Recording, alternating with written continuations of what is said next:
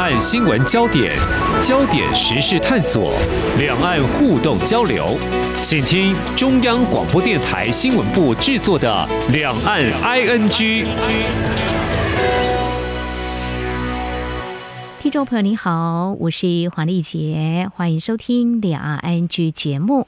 巴拉圭总统大选在台北时间一号选出了下一任的接棒人潘尼亚，在八月交接之后呢，持续是由这个执政党红党来领政未来的五年。不过呢，在之前外传台湾跟巴拉圭长达六十五年的外交关系可能会出现变化，也就是巴拉圭可能会转向中国大陆。尤其呢，现任巴拉圭总统阿布朵，那么去年在接受外媒访问的时候，他特别呼吁台湾要投。资八五十亿美元来维持邦交，并且还说八国人民需要感受实实在在的好处，才能够对抗外交转向北京诱惑。在之前节目当中，我们也进一步来关心跟探讨，这让外界有更多想象空间了。因为其实从二零一六年以来，我们台湾已经失去九个。邦交国，而且位在中美洲的洪都拉斯，三月底才跟我们中华民国断交。那么，台湾位在南美洲的唯一邦交国就是巴拉圭，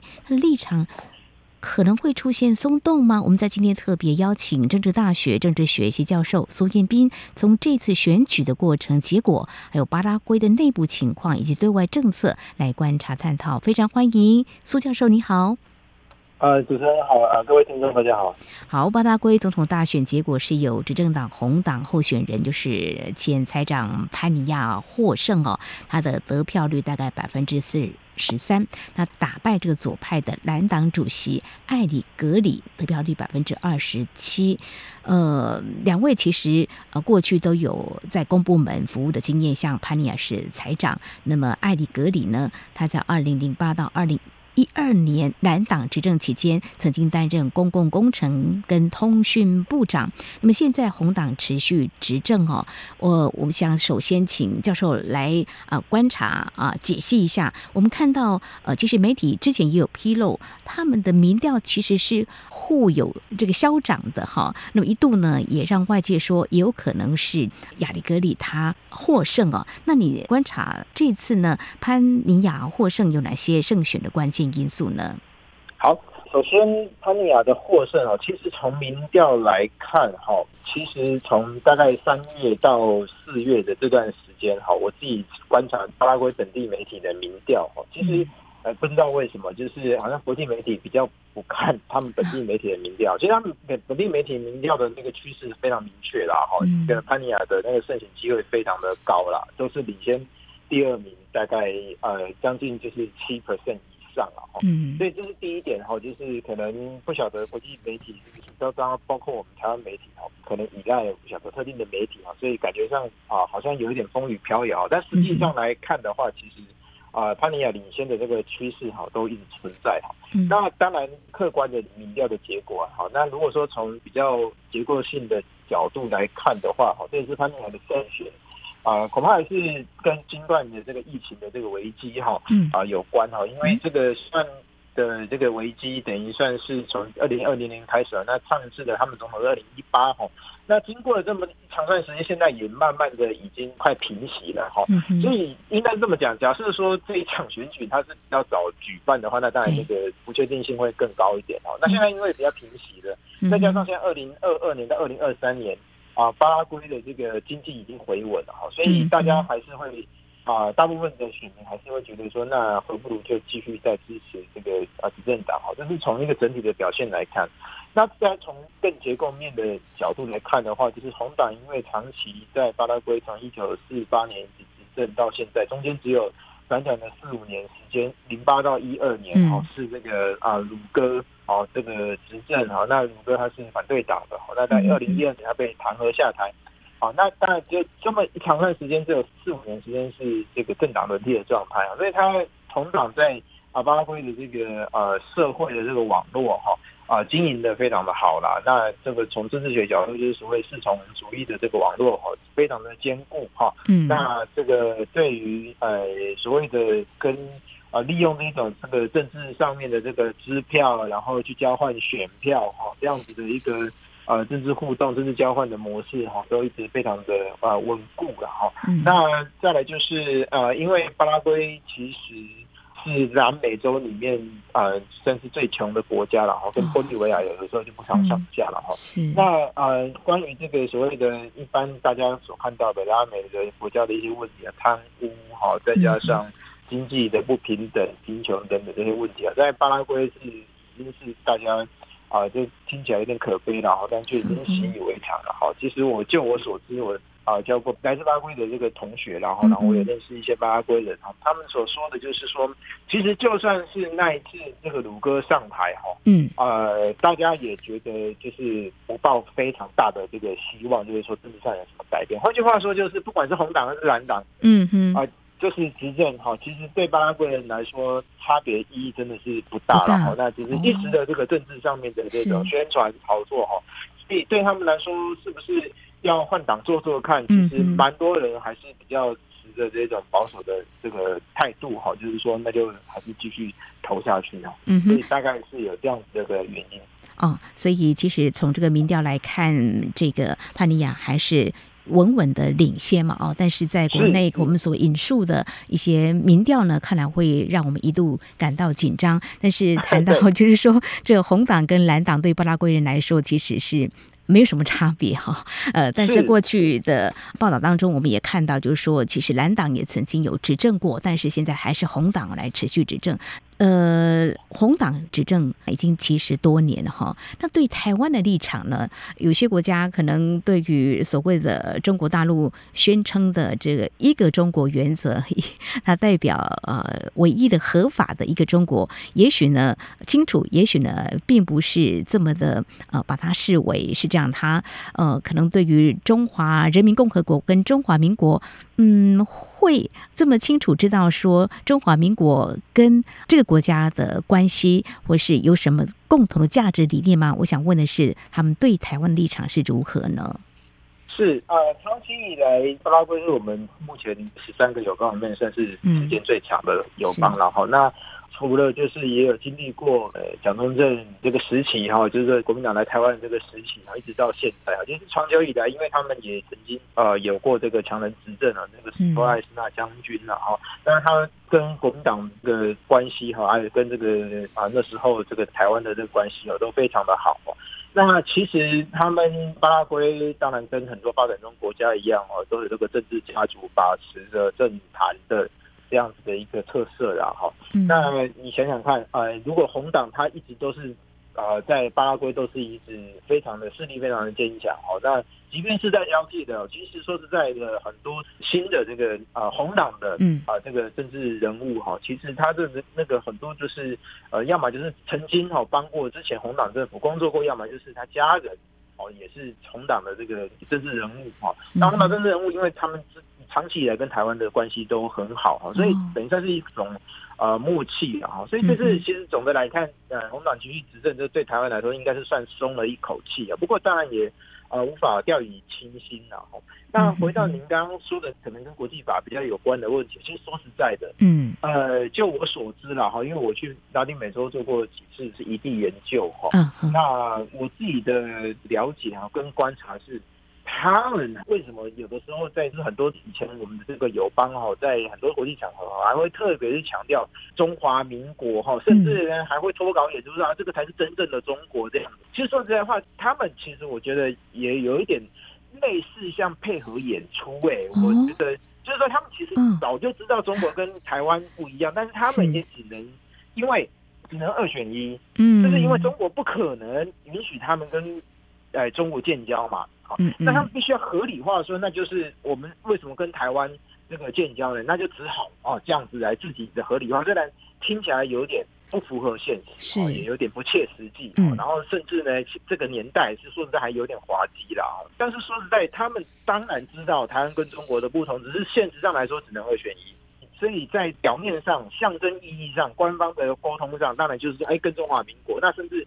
说实在的，我们在还没有修宪之前，或甚至制宪之前，然后那就是还是一中宪法嘛。那对他们来说，当然也就是在这个框架再继续讲。虽然我们民进党从二零一六年执政到现在，确实哦，一直我们不断强调台湾本位啊等等啊，这个做的也蛮成功的，把台湾的那个形象都宣传出去了。但是呢，嗯嗯这个归根究底就是五宪法，确实就还是一中宪法，这个没有人能够去否认的啦，除非改变。好，嗯嗯那那在这种情况之下，当然友邦也只好就是继续配合啦。好，那不过就是其实真的。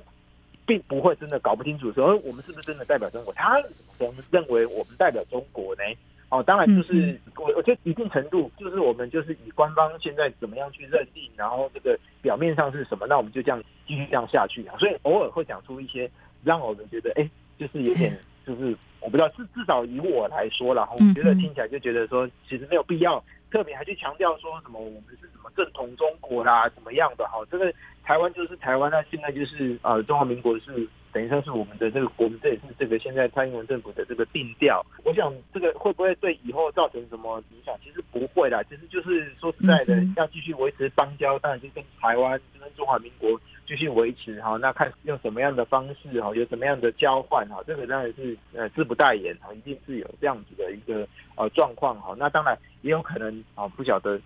诶，可能出现了什么状况呢？中国那边挖墙脚，然后又断交，怎么样？这个真的就蛮难说的哈，这还是有待观察的。嗯哼，非常谢谢苏教授您的解析哦，就是两岸分治，巴拉圭是清楚的。呃，重点在未来，呃，台湾和巴拉圭关系要怎么样更为的稳固呢？还有中国大陆在这个中南美洲的这个经营的策略又是如何呢？我想这也是我们等一下会继续来谈的一个焦点。稍后节目回来继续探讨。今天的新闻就是明天的历史，探索两岸间的焦点时事，尽在《两岸 ING》节目。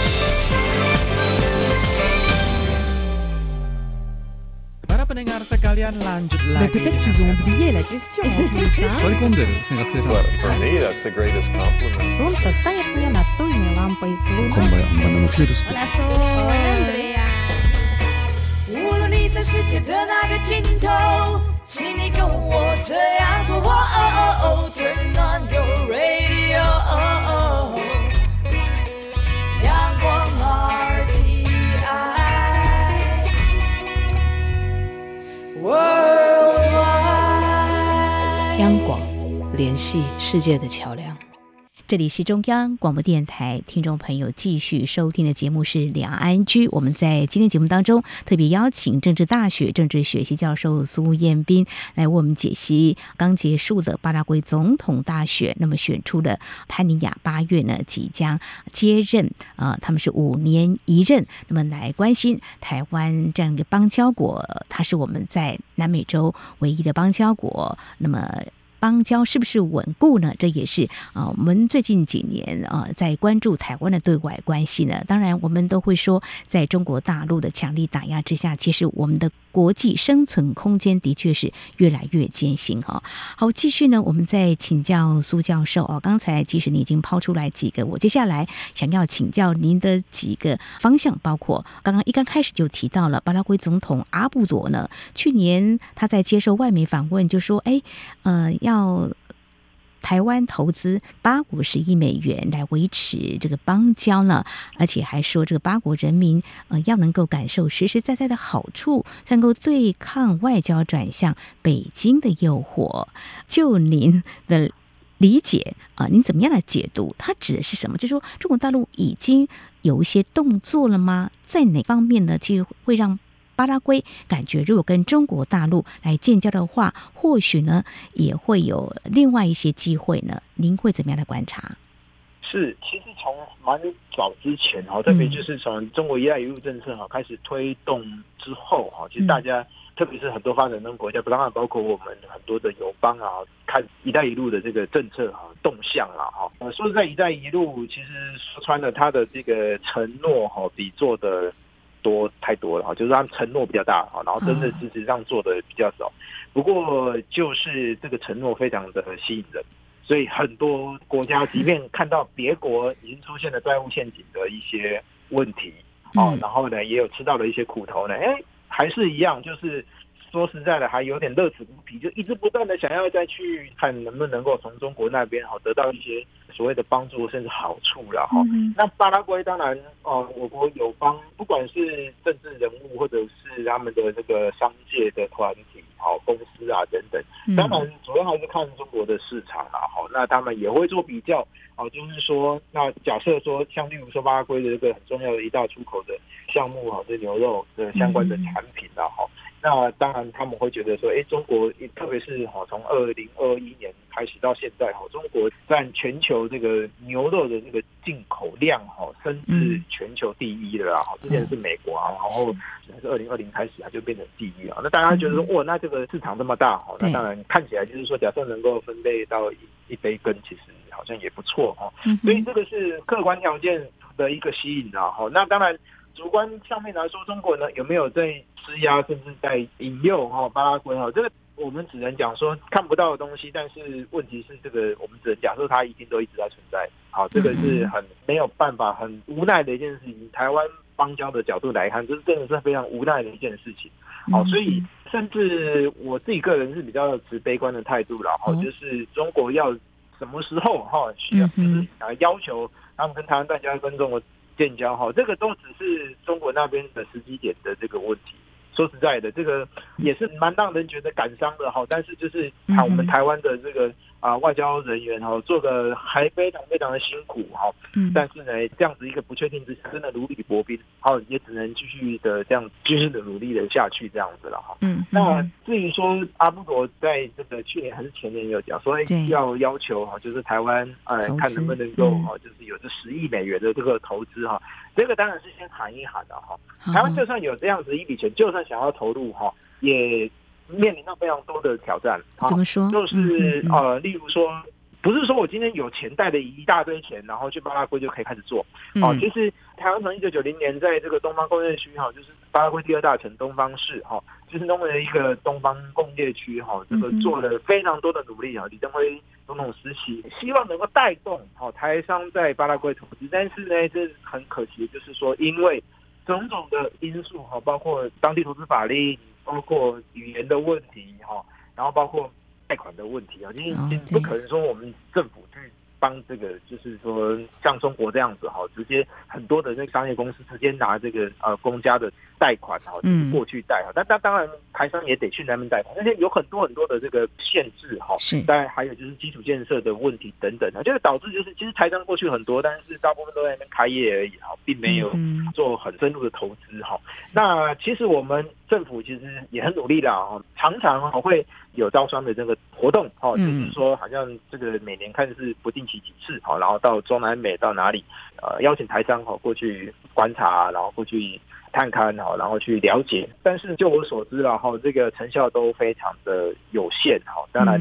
呃，怎么说呢？当然距离远，然后这个语言的啊问题啊，再加上啊不去拉美还有好多地方可以去，所以大家蛮多台商是宁可就是说，那这个周边附近国家，特别是东南亚，哦、这个国家哈，这个近就算了哈，有很多的国家，越南、印尼啊，其实都是一直在崛起啊。嗯、那对他们蛮多台商来说的话，这样子这个成本少很多，好，所以就蛮多台商啊，当然在权衡之下，是哦，可能。这个中南美那边啊，绕一圈看完之后，还是觉得就是说，如果真的要在对外投资的话，就还是在周边国家为主啊。这个是蛮没有办法克服的一个结构性限制。那相较于中国那边，他们基本上就是完全就是靠国家的力量。没错。哦，那你呃，不管是一带一路所对当地国家带来的很多的，就是当然这个品质。另当别论，就是很多的呃基础建设也好哈，然后啊当地的投资哈，这个投资也有，他们也有投资蛮多的这个不一样的产业哈，这个原物料的，然后有矿业等等哈，那个都是那个政府那边撑腰啊，我们法令没有啊，没错，那这个就是很大的一个差别。我们法律没有，难道是我们落后？倒也不是，是就是他们独裁国家才有办法这样做，没错，那民主国家没有办法去要求说我们的商人应该怎么做，不可能，是，对对。大家可以回想一下，李登辉总统时期有借机用人嘛，也是提供资讯，你自己决定要不要去。当然会有一些限制啦，那有些是你可以开放去的。那刚才提到东南亚的投资，的确这几年我想是有一些国际现实的环境，比如说啊、是一个啊 RCEP 啦，或是减税啦，那商人会去评估我要做什么样的投资。那中国呢，就是一个命令之下，他们的这个国家的力量呢，就会前往当地投资“一带一路”的开拓。那么整个这样推动下去，那台湾呢会带着我们的呃企业家前去考察，但是不是啊、呃、要投资呢？其实这个商人要不要点头，我们也只能够呃 您自己做一些判断选择。不过我们是很尽力哦。像刚才教授您所提到的，呃，我想这边也做一些补充哦，就是媒体也都有报道，像这次败选的在野党的蓝党的候选人艾里格里，在一月份就表态就说，如果胜选将跟台湾断交。转为跟中国发展外交关系，呃，他觉得只能够二选一，会一哪方可提供更好条件来决定。当然，现在这个艾里格里已经败选了哈，那我们稍微啊松一口气。但是，我们的外交部次长于大磊四月十号在立法院那么回答立委的这个。质询的时候，他有提到，其实当时呢，就是在竞选期间，他说密切观察。那么他有提到，中国很明显在拉拢各方候选人，这是一个事实。那么也或多或少也呼应刚才教授您所提到的。那么中国大陆呢，或许也有一些啊，他们着力的这个面向哈。那至于务实来看，刚才教授你已经提到很多了哈。那我们也看到潘尼亚选前承诺当选后会继续跟台湾维持外交关系。不过，一从一刚开始，我们提到说，潘尼亚他所以胜选的原因是什么？您点到疫情，还有他巴拉圭是目前南美洲算是比较贫困的国家，需要很多经济这方面看能不能够有更多投资或贸易的机会。所以，那我们现在如果要稳固邦交的话，靠我们自己，我们已经有六十多年的这个邦交关系，我们也许还可以做些什么呢？你有什么建议？嗯，对。呃，其实我们二零一七年哈，就是台湾跟巴拉圭哦庆祝建交六十年的时候，签署一个经济合作协定了哈。然后这个逐年哈，我们从巴拉圭进口的牛肉的总量哈，从二零一五年到二零二零年哈，升至十倍哈，这是我这边的一个数字了哈。那去年二零二二年的八月哈，巴拉圭甚至跟跃升哈，就是我们台湾第二大的牛肉进口国哈。这个其实是我们很努力。在做的，然后其实成效也还不错。那这个就是说，大家有兴趣哈，去参加我国友邦的这个商展，好像巴拉圭的这个牛肉这个摊位，其实都一直蛮受欢迎的啦。我觉得，好，那当然这个就只好呃，当然就是得继续在努力哈。那我相信随着时间哈，进口量哈，然后这个多双边的这个贸易哈，应该是会再继续提升了哈。但是呢，从我们这边能够做的哈，其实说实在。想要维持邦交哈，我刚刚还是就是秉持着我刚刚这个立场，其实我是还是蛮悲观的哈，就是说我们该做的还是要做，千万不是说因为呃中国那边随时出手就干脆束手就擒了哈，也不是这样子，这绝对不是我的立场，只是说我们该怎么做好，在持续的加强，该做的还是要做好，但是就是说呃能够在呃继续的，例如说，我觉得能够再努力的方向，还是这个援助的部分。哦，这个很多人可能还是会觉得说，哎，援助这么多，好像感觉让那边的贪婪的政客，或者是说，哎，钱就给他们污走了。我觉得这不能用这个角度去想台湾的外交，嗯、千万不能哈，因为其实蛮多国内的这个政治评论者、观察家哈，总是酸言酸语啊，我自己是看得非常看不过去的。我觉得用这样的角度来去看邦交的这个外交的这个政策，这是大错特错哈，甚至有些人觉得这可以互补。我就说，那为什么不拿一些外交经费来补助什么营养午餐这一种？这根本就是已经是错误的这个呃方向的这个讨论了哈。那那邦交这东西，我觉得当然我们要继续展现诚意，这是第一点。我们能做的就是看能怎么样去帮助去做继续的协助。很多时候这个预算当然有一些外交上面的这个预算哈，就是可能呃，当然现在已经。越来越透明的了哈，但是还是有一些预算，当然就要看政府怎么去运用哦，然后去怎么去做。然后我觉得这个是我自己个人是非常持肯定态度，必须要去支持的。我觉得，那当然另外一点就是，呃，谈到台湾在拉美的邦交，绝对不能忽略掉美国的角色。那美国的话，当然他们会呃帮助我们啊、呃、哪些面向呢？嗯、当然有的时候就是我们可以看到一些新闻啊，就是在邦交有点风雨飘摇的时候，你就偶尔会看到一些新闻，例如说美国那边的这个驻地大使哈，呃，可能会发表一些什么样的政策的这个宣示，或者说见了哪些的，然后开了什么会，然后又有什么样的结果。那甚至在洪布拉斯哈，在二零二一年呃新任总统这个秀马拉啊卡斯楚上台之后哈，其实美国。我说实在，我自己在观察哈，其实是出力不少了哈。那、嗯、但是，呃，最后在今年三月还是断交了。我觉得这个真的是，是呃，主权国家它还是有一定的自主性。你不能说巴呃这个洪都拉斯是美国一部分，这当然是不对的嘛，当然不可能。所以最后呃施压不成，或者说到最后这个没有办法这个守住哈，这个也只能就是。接受了哈，那以台湾来说的话，我觉得我们自己本身要做之外，当然跟美国那边的联系哈，再继续的不断的加强等等哈。那我觉得有一点非常重要的哈，我现在看到蛮多政治评论哈，观察比较没有提到的哈，那我觉得有点纳闷的。我觉得这一点是必须要持续观察的哈，就是美国在二零一九年通过台湾盟邦国际保障去强化倡议法，也就是台北法，然后在呃二零二零年三月开始正式实施哈。那这个法在第五节哈，可以算是说美国试图想要帮帮台湾哈，反制中国夺取台湾邦交国啊的一个政策的工具了哈。那这个第五节的规定啊是有提到哈，就是第五节的第三款哈，明文规定啊，就对于严重损害台湾安全或繁荣之国家哈。啊，应研议，这是在美国政府应研议哈，以适当及符合美国外交政策利益之方式，并与国会咨询后改变美国与该等国家之经济安全及外交交往哈，感觉上是有一点。呃，威胁，就是说你如果哈跟台湾哈就是有损害哈台湾安全跟繁荣，我就是讲的当然就有点不是，就是蛮一般般的。但大家都知道，就是说如果你因为某些特定原因哈跟台湾断交了哈，那损害台湾安全跟繁荣的话哈，那我美国政府哦可以研议有特定的方式跟国会咨商之后改变美国哦跟他就是那一个国家的呃交往。嗯哼，那这个点，因为从二零二零年施行到现在，我们断了两个国家。第一个就是二零二一年年底的尼加拉瓜，然后再来就今年的这个三月的这洪都拉斯啊。那尼加拉瓜我们先不谈，因为尼加拉瓜跟美国关系早就很烂了，好，所以他根本才不甩这个台北法第五条哈。那我觉得现在很值得观察的就是说，美国政府是不是会根据台北法哈，对于美国跟洪都拉斯的关系哈做。啊，一些相应应的这个改变，我觉得这个是历史要持续观察的，因为法令在那里，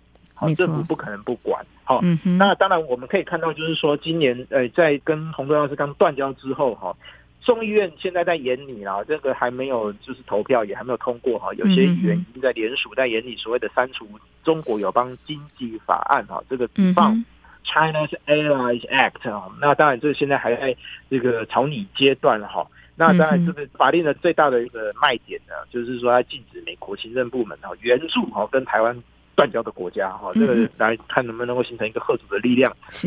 那当然，现在还看不到呃，就是一个前景哈，因为现在才刚草拟哈。不过这个我觉得都是配合着台北法来看哈，都是值得继续观察的哈。那也是我觉得我们啊，这个跟美国在做互动哈，然后跟这个交流的时候，其实我可以啊提起的。好，我觉得这是还蛮重要的哈，就是从不同的角度哈，然后来希望能够巩固我国友邦好的其中的呃一个重要的工具这样。是非常谢谢苏教授您的提醒，我们外交官往前冲，我们的立委也要适度的提醒哈。那 美国有这个台北法哈，我们希望也能够落实哈。那我们保有一个邦交国的确是非常艰辛不容易，我们还是会持续坚持我们的立场，要保卫呃中华民国台湾哈。好，我想美国是巴拉圭的历史性盟友，呃，外界都这么认为。那这几年我们也感受到美台关系日趋紧密哈，所以我们顾台巴之间的关系呢，我想美国还是扮演非常重要的角色，我们还是可以持续来借重，我们相互提醒。我想在今天针对台湾跟巴拉圭外交关系，在长达六十多年邦交之后，面临整个国际情势的变化，也不无考验，怎么样来应应？我们在今天非常感谢政治大学政治学系教授苏彦斌非常专业的观察解析，还有中肯的建议，非常谢谢您，谢谢。好，谢谢，谢谢大家。以上就是今天两岸剧节目，非常感谢听众朋友您的收听，华丽姐祝福您，我们下次同一时间空中再会。